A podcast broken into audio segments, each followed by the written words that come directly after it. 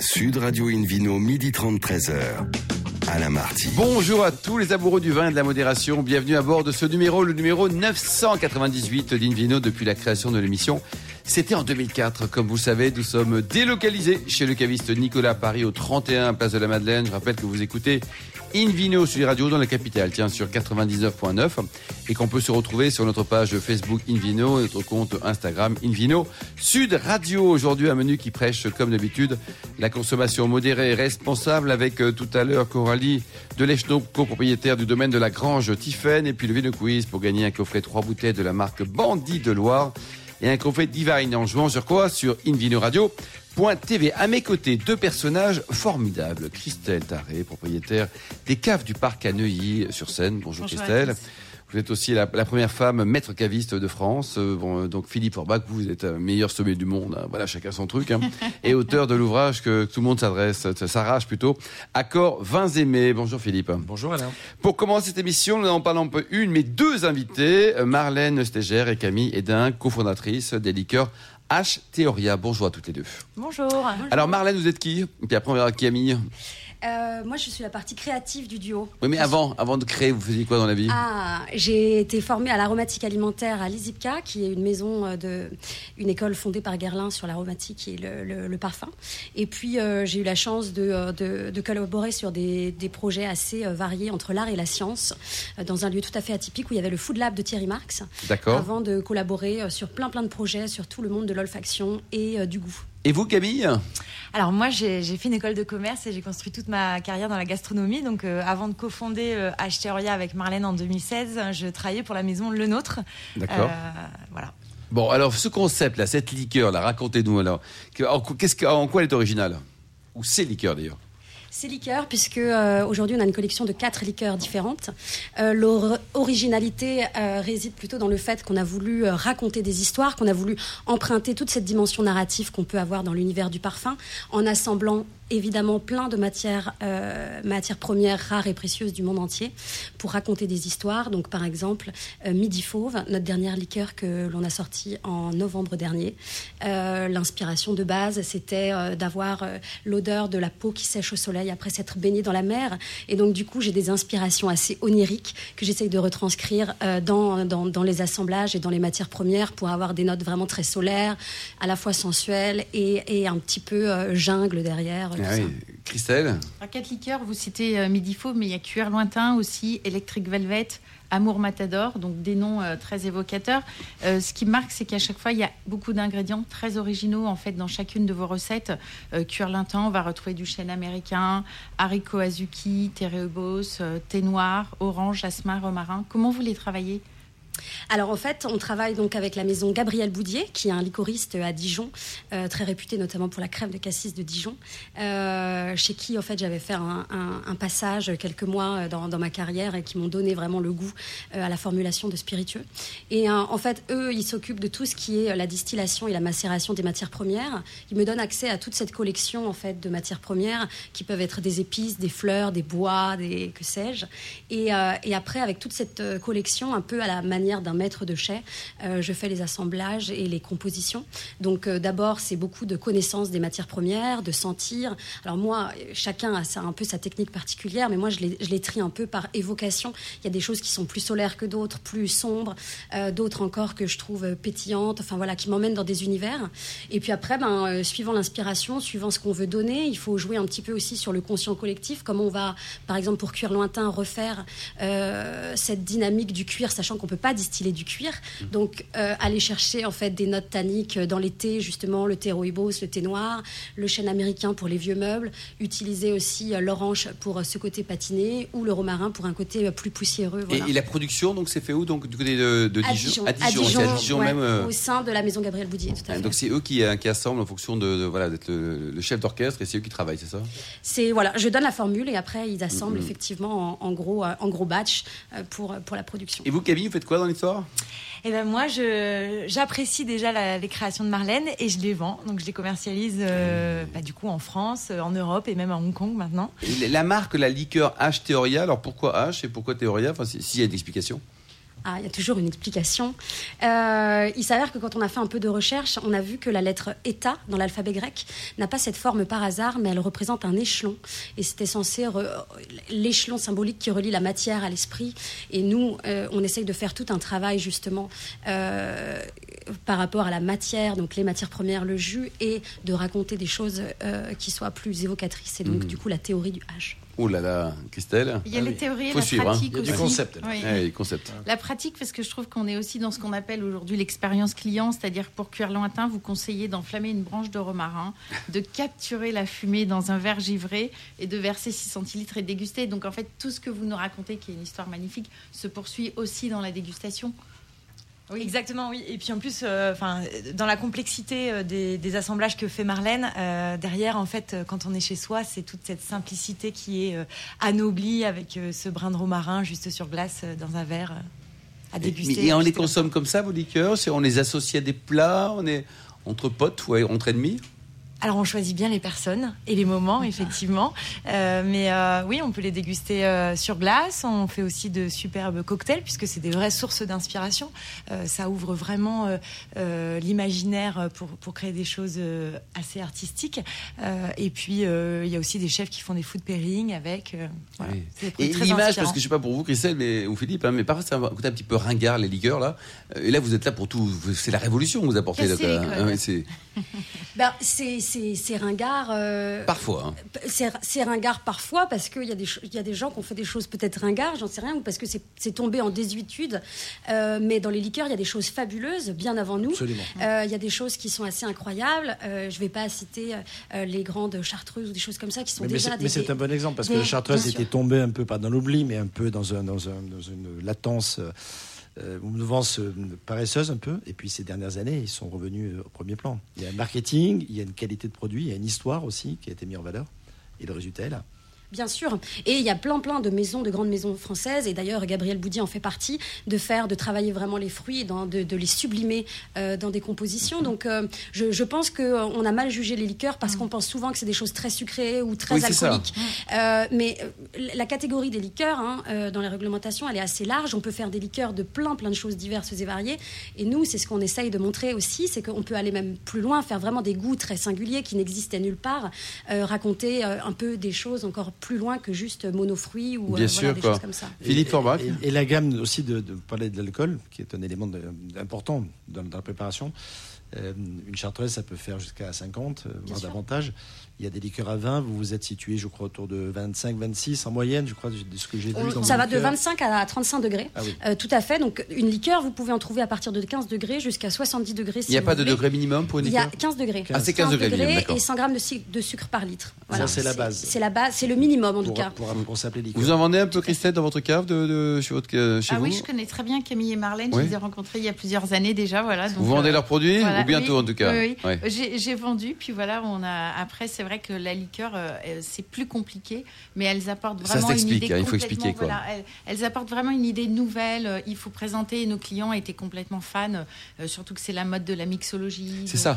voilà, on, on, présente autrement les liqueurs et comme le dit Philippe aussi, c'est très important. Ça nous permet de parler aussi des chartreuses et des autres liqueurs. La, clientèle type, ils ont quoi? Ils ont ils ont 18 ans, ils ont 128 ans, ils ont quel âge vos clients?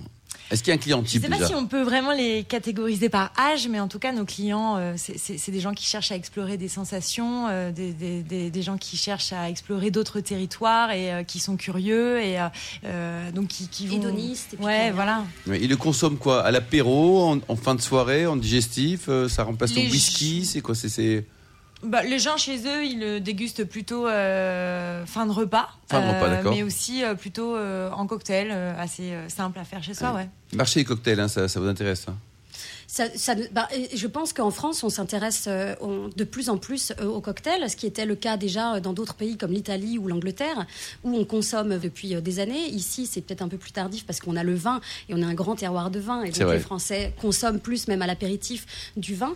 mais je pense qu'on se met de plus en plus à, à vouloir, oui, en tout cas, c'est pas une question de remplacer le vin, mais c'est une question de pouvoir euh, euh, diversifier euh, ce qu'on propose, de goûter, de diversifier l'expérience gustative. Philippe Aubrac, vous en vendez, vous, dans votre restaurant, un peu, en peu temps normal pas, pas- pas la vôtre, pas encore. Non, mais en général, en général, oui, la chartreuse notamment est très populaire aujourd'hui, mais, mais aussi les grands marniers, certaines cuvées particulières. Enfin, on, on vend, on vend- on vend des liqueurs, les, les gens retrouvent le plaisir de la dégustation. J'ai une petite question pour, pour vous, Marlène, vous qui avez été, euh, j'allais dire, élevée à l'école Guerlain. Est-ce qu'on pourrait imaginer, moi ça m'a vraiment fait penser à ça quand vous avez expliqué votre concept tout à l'heure, que, que, que vous fassiez une liqueur pour quelqu'un finalement? Et que par rapport à son propre goût, par rapport à sa propre vision des choses, vous lui dites, ben moi, la liqueur, un peu comme si vous faisiez un parfum sur mesure. On pourrait presque imaginer faire du sur mesure du- dans, cette, dans, la démarche qui est la vôtre. C'est ce que vous faites euh, pour vous-même, quoi. Pour quelqu'un, quoi. Oui, oui, tout à fait, tout Est-ce à que fait. Vous, en avez, vous avez l'occasion de, de- de faire cette expérience ou de proposer ce concept pour l'instant, euh, non, c'est pas quelque chose qu'on a fait parce que, euh, bah, parce que développer une marque déjà, ça prend déjà Bien beaucoup sûr. de temps. Oui, mais sûr. des produits, Euh, c'est c'est très bien ce que dit et- Philippe. oui, oui, bien Parfois, on crée son que- vin, on pourrait Voilà. créer sa liqueur, quoi. pour, pour, pour un cadeau, pour un anniversaire, pour, pour un sûr, événement, pour, une soirée, pour un, Mm. pour Ça, un c'est une très bonne idée, ça, non? Ah euh, oui, oui. oui. Expliquez-moi ce, tout que, à ce, fait, que, ce que vous aimez, je vais vous dire ce Qui que- vous êtes, ce que vous aimez. Exactement. C'est tout à fait quelque chose qu'on pourrait envisager. Mhm. Euh, après, avoir euh, sous quel format? Parce que, évidemment, par exemple, moi, je mets à peu près 18 mois euh, à créer une liqueur. Euh, donc, Ah oui. c'est beaucoup Vous êtes très lente, en fait, c'est ça. Je suis- le- je suis très lente, Vous n'avez pas l'air lente du tout, en plus, Marlène. hein. Ouais. Mais ben, c'est un travail de création, donc ça demande euh, de la maturation, ça demande de, de sentir. Et puis vous savez, quand on assemble des arômes ensemble, des arômes, des, donc des, des- les, les préparations de matières premières, c'est un peu le choc. Il y a certaines matières premières qui n'étaient pas amenées à se rencontrer. Oui, c'est ça, faut ouais. qu'elles dansent ensemble, comme j'appelle ça. Euh, le sucre, que les sucres fondent, et donc du coup vous faites des formules, vous les pesez, vous les laissez reposer, vous y revenez, vous voilà, et on les travaille comme ça. Euh, c'est ça, elles doivent s'apprivoiser. Et elles coûtent combien une fois qu'elles ont été domestiquées, vos liqueurs là, Comme le client final en TTC, combien ça coûte vos- Ou de combien à combien une, une gamme peut-être de, de- des prix Eh ben, elle coûte 60 euros euh, en boutique. 60 euros. Donc c'est des bouteilles de combien? Parce que parfois il y a des petits 50 filous qui mettent centilitres. 50 centilitres, d'autres moyens filous 70, 75, 50 centilitres Pourquoi quoi. on est filou Il n'y a pas de Mais non, filouterie, mais eh. effectivement 60 Et est-ce que ça, les se- ça 50 peut durer longtemps? C'est-à-dire quand on a ouvert une bonne liqueur de chez vous là, euh, on peut l'attendre 6 mois, 3 mois voilà, Qu'est-ce qu'il faut faire? Euh, On peut l'attendre ou pas? Un an après ouverture Oui. Oui, alors vous pouvez évidemment, hein, comme tous les spiritueux, vous pouvez les conserver euh, 100 ans si vous voulez. Il n'y aura pas de problème euh, de micro-organismes ou quoi que ce soit, puisque évidemment c'est de l'alcool. Après, vous avez des changements euh, organoleptiques, euh, évidemment, puisqu'on est sur un produit vivant.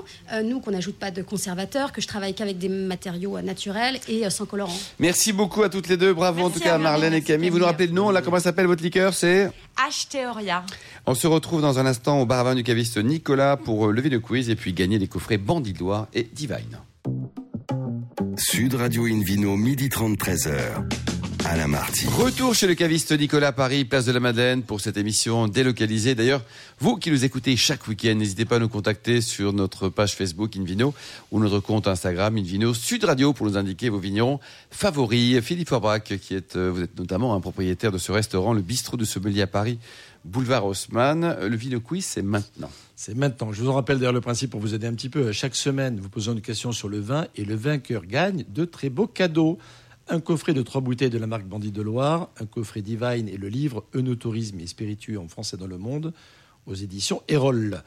La question de la semaine dernière était quel titre Alexis Zaouk a-t-il obtenu en 2020 Réponse A, meilleur jeune caviste de France. Réponse B, meilleur charpentier d'Europe. Réponse C, sapeur-pompier volontaire. Vous avez été quasi unanime sur la réponse. C'était la réponse A, bien sûr, meilleur jeune caviste de France. Félicitations encore. Voici la question de ce week-end. Sur quel concept Marlène Steger et Camille Hédin, fondatrices des liqueurs H Theoria, se basent-elles? Réponse A, l'adhésion entre le champagne et les légumes. Réponse B, l'accord entre bière et pâtisserie. Ou réponse C, réponse C, l'association des spiritueux et des parfums. Pour répondre et gagner, on vous le souhaite, hein, un coffret de trois bouteilles de la marque Bandit de Loire, un coffret Divine et le livre Eunotourisme et spiritueux en France et dans le monde aux éditions Erol. Rendez-vous toute la semaine sur le site invenoradio.tv, rubrique Vino Quiz. On espère que vous soyez tiré au sort parmi les bonnes réponses. Merci beaucoup Philippe Forbrac. Invino Sud Radio euh, accueille maintenant par téléphone une nouvelle invitée, Coralie Delechto. Bonjour Coralie. Bonjour. du bonjour domaine La. Grange Tiphaine. Alors Coralie, racontez-nous, hein, on va le dire, hein, avec Damien, vous êtes fans de Chenin tous les deux. hein. Ah oui.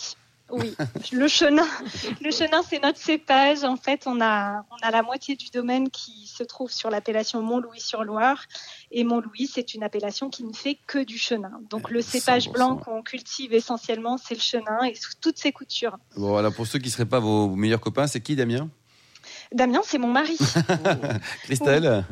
D'ailleurs, vous avez rejoint Damien euh, euh, D'abord, il a commencé, il avait son, c'est un vignoble familial, je crois, et vous le rejoignez quelques années plus tard.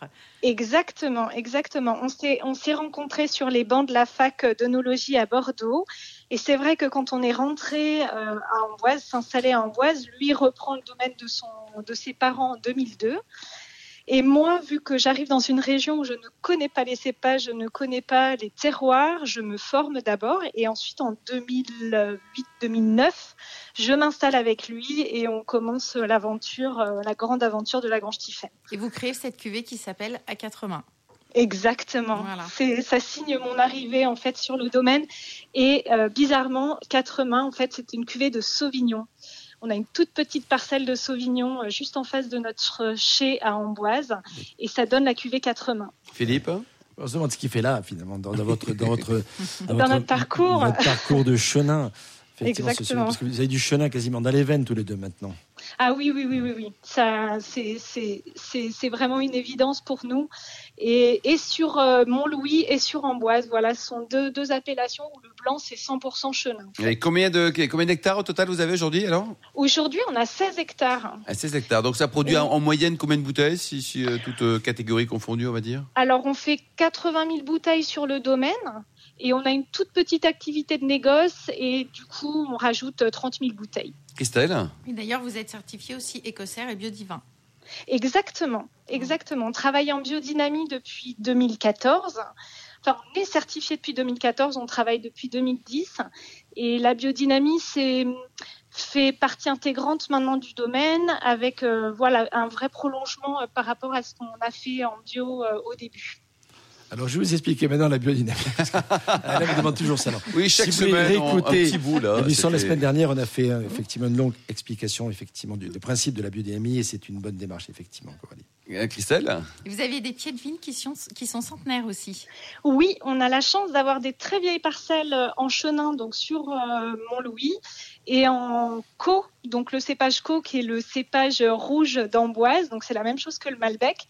On a des pieds qui ont plus de 120 ans, qui sont francs de pied et qui sont euh, magnifiques à, à regarder. Alors, plein Voilà. de choses, Philippe Forbach, pour le côté technique de cette émission, en ce beau samedi 13 mars.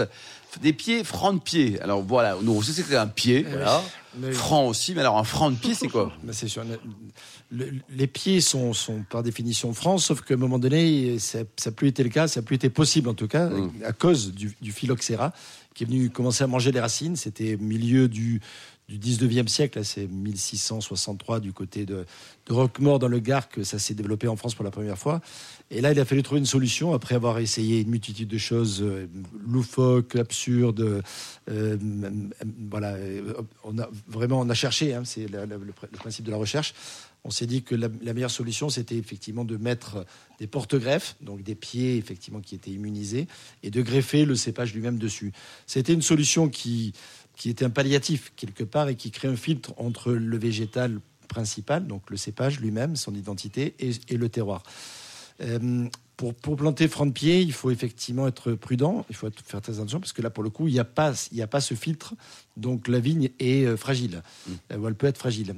Sur des terroirs particuliers, notamment des terroirs inondables, des terres de silice par exemple, ou autres, ou en travaillant de façon particulière, en étant très attentif, on peut euh, espérer effectivement euh, pouvoir faire pousser ces, ces, ces- ces vignes franc, franc de pied. Quand ça fonctionne, franchement, le résultat est super intéressant parce Oui. qu'on on a l'identité même du cépage et non pas le filtre effectivement du porte-greffe. Christelle? J'ai vu aussi que vous cirez, euh, cirez vos bouteilles et que vous le faites à la main. Vous pouvez cirez, vous nettoyez, vous- Mais vous les justement, cachetez voilà. Parce que ça a- se pratique beaucoup moins aujourd'hui. Alors, euh, dans, nos milieux maintenant, j'ai l'impression que ça se pratique de plus en plus. Mais c'est vrai que c'est très artisanal. Euh, on y passe un certain temps et c'est vraiment dans l'idée d'avoir, euh, après une jolie présentation de bouteille, c'est plus, c'est plus sain aussi euh, par rapport à la capsule, si jamais il y a des petites, des petites bouteilles couleuses, etc. Mais globalement, c'est effectivement c'est très artisanal, ça se fait à la main. on peut avoir des couleurs très jolies et ça finit vraiment l'habillage de la bouteille. Donc on a trois cuvées et heureusement ce sont des petites cuvées où on va cirer, on va cirer les bouteilles. Et après tout ce qui est gros contenant, donc Magnum et double Magnum, donc Jéroboam, et ben là on cire et pour le coup ça fait les muscles. Est-ce que la cire a un impact, un impact sur le vieillissement? Alors, euh, je, je, pense que oui, mais je ne saurais pas vous le, vous le prouver par A plus B et scientifiquement. Voilà, j'ai l'impression que ça préserve un petit peu plus le bouchon du dessèchement. Oui, d'ailleurs, vous avez beaucoup de vous avez beaucoup de cuvées très différentes et comme le disait Alain, donc Montlouis, Touraine Amboise, Touraine et des vins de table aussi. Exactement, exactement. C'est très, c'est très varié. C'est ça qui est, qui est, qui est chouette chez nous, dans le sens où on a et des vignes sur Amboise et des vignes sur Montlouis. C'est qu'on a une gamme très variée. On n'a pas uniquement du blanc, on a du rouge également. On fait du rosé, on fait pétillant avec du chenin, on fait du pétillant on, trouve tout chez vous en fait. Exactement. Et alors vos vieilles villes là de 120 ans, il y a encore un petit peu de rendement là ou alors c'est un litre par, par hectare Alors, alors il n'y a, y a, y a, pas énormément de rendement. Ça, il faut être, faut être bien clair là-dessus. Euh, les vignes, c'est vraiment des, des, vieilles dames. Euh, on en prend soin, on les bichonne, mais il n'y a pas beaucoup de rendement. Mais après, la qualité est vraiment euh, intéressante. Et rendez-vous, quoi. Ouais. Exactement. Philippe Forbach, euh, dites-nous, les, les, vignes 100 ans, 120 ans, plus parfois, ça donne quoi comme type de vin par rapport à une jeune vigne qui a 10 ans, par exemple? Ah ben, Les rendements ne sont pas les mêmes. donc, on a une concentration de, de, de la matière avec le temps, automatiquement. Donc, il y, y, a plus de sûrement plus de personnalité. C'est voilà. Par, par contre, c'est pas franchement très rentable. Hein. oui, c'est plutôt de par rapport à ça du bénévolat. Euh, oui, enfin façon de parler. On peut on peut valoriser ces cuvées en les vendant juste prix, comme on dit mais c'est quand même un peu compliqué à, expliquer, enfin expliquer, euh, en tout cas à comprendre, parce qu'effectivement, il peut y avoir un delta de prix en, coût de revient hein, nettement supérieur. Et cette notion vieille vigne qu'on trouve parfois sur euh, certaines étiquettes ou certains communiqués de presse, ça correspond à un cahier des charges précis où tout un chacun peut, peut s'apprivoiser vieille vigne? C'est un peu flou. C'est un grand débat qu'on a régulièrement à l'INAO, puisque vous savez que je siège au comité national depuis un certain nombre d'années.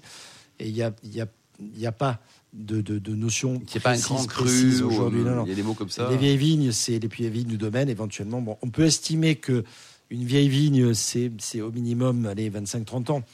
Euh, Mais il n'y a pas de, de cahier des charges officiel, on va dire. Il y a pas. Il y a, il y a des essais qui, se, qui, qui, qui, qui sont dans les tuyaux, mais il n'y a rien qui a été acté encore pour l'instant. Coralie, au niveau gastronomie, vos vins, ils vont avec quoi euh, les chenins, ils vont, ils vont avec tout, on va dire euh, très bien, euh, sauf la viande rouge. Mais vous pouvez demander à Philippe parce que il en a, il en a quelques-uns au bistrot. Oui, c'est vrai que nous travaillons ensemble depuis longtemps.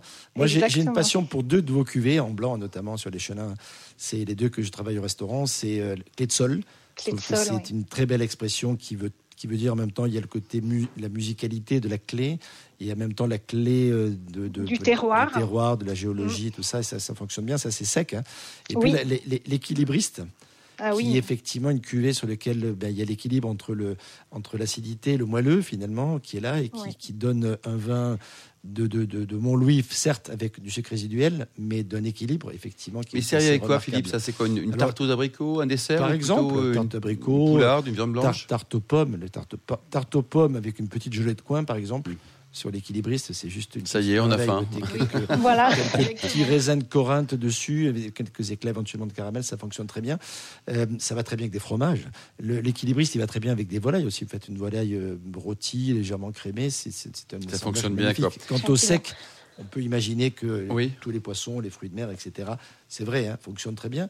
Les Mais même les viandes blanches, les volailles. Nous, on aime bien sur la charcuterie aussi. C'est un vin qui est très polyvalent et et qui, qui, se sort assez facilement. Et c'est vrai que euh, voilà, c'est du vin blanc sec, donc ça se, ça se marie très bien. Et nous, on a tendance à dire dans nos dégustations que ça va avec tout, bien sûr, sauf la viande rouge. Mais euh, c'est très polyvalent et ça fait euh, de l'apéritif au fromage. Et après, pour le dessert, il y en a plus, on bascule sur l'équilibriste. Oui, voilà, c'est avec modération tout ça. Il faut faire attention quand on bascule sur l'équilibriste, il risque de tomber. Quand même. Oui, pour, pour, terminer, vous avez un site internet, on peut venir vous voir chez vous. Là, vous êtes, vous êtes aussi accueillante en vrai, que vous êtes sympa à la radio. on est on est tous euh, ravis de, de, recevoir du monde et c'est vrai que en ce moment l'idéal c'est de prendre rendez-vous. Bien sûr. Comme ça on, on évite euh, on évite le monde. Bon ben super. Vous avez un site internet peut-être Coralie? Oui, C'est lagrange-tiffen.com. Merci beaucoup Tiffen. Voilà. C'était I P H A I N E. Merci merci Christelle également. Merci à, à Marlène et Camille tout à l'heure pour leur liqueur. Philippe Forbach aussi au milieu d'amateurs de vin qui nous écoutent avec euh, passion. En tout cas on le souhaite hein, chaque week-end. Clin d'œil également à Angéline qui a préparé cette émission. Fin de ce numéro d'Invino Sud Radio. Pour en savoir plus, rendez-vous sur sudradio.fr, invinoradio.tv, notre page Facebook Invino notre compte Instagram Invino Sud Radio. On se retrouve demain à 12h30 pour une nouvelle émission délocalisée chez Nicolas, le caviste fondé en 1822. Nous parlerons également avec Olivier Faucon, propriétaire du Mas Combat Arella et Thomas Lédis également du château Roc de Calon. D'ici là, excellent déjeuner. Restez fidèles à Sud Radio, encouragez tous les vignons français, surtout respectez la plus grande des modérations.